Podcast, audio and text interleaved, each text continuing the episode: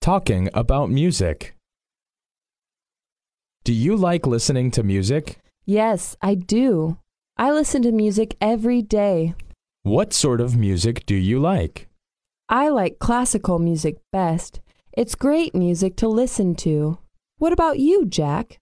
Do you like classical music? It's all right, but I find it boring. I like pop music better. Why do you like pop music?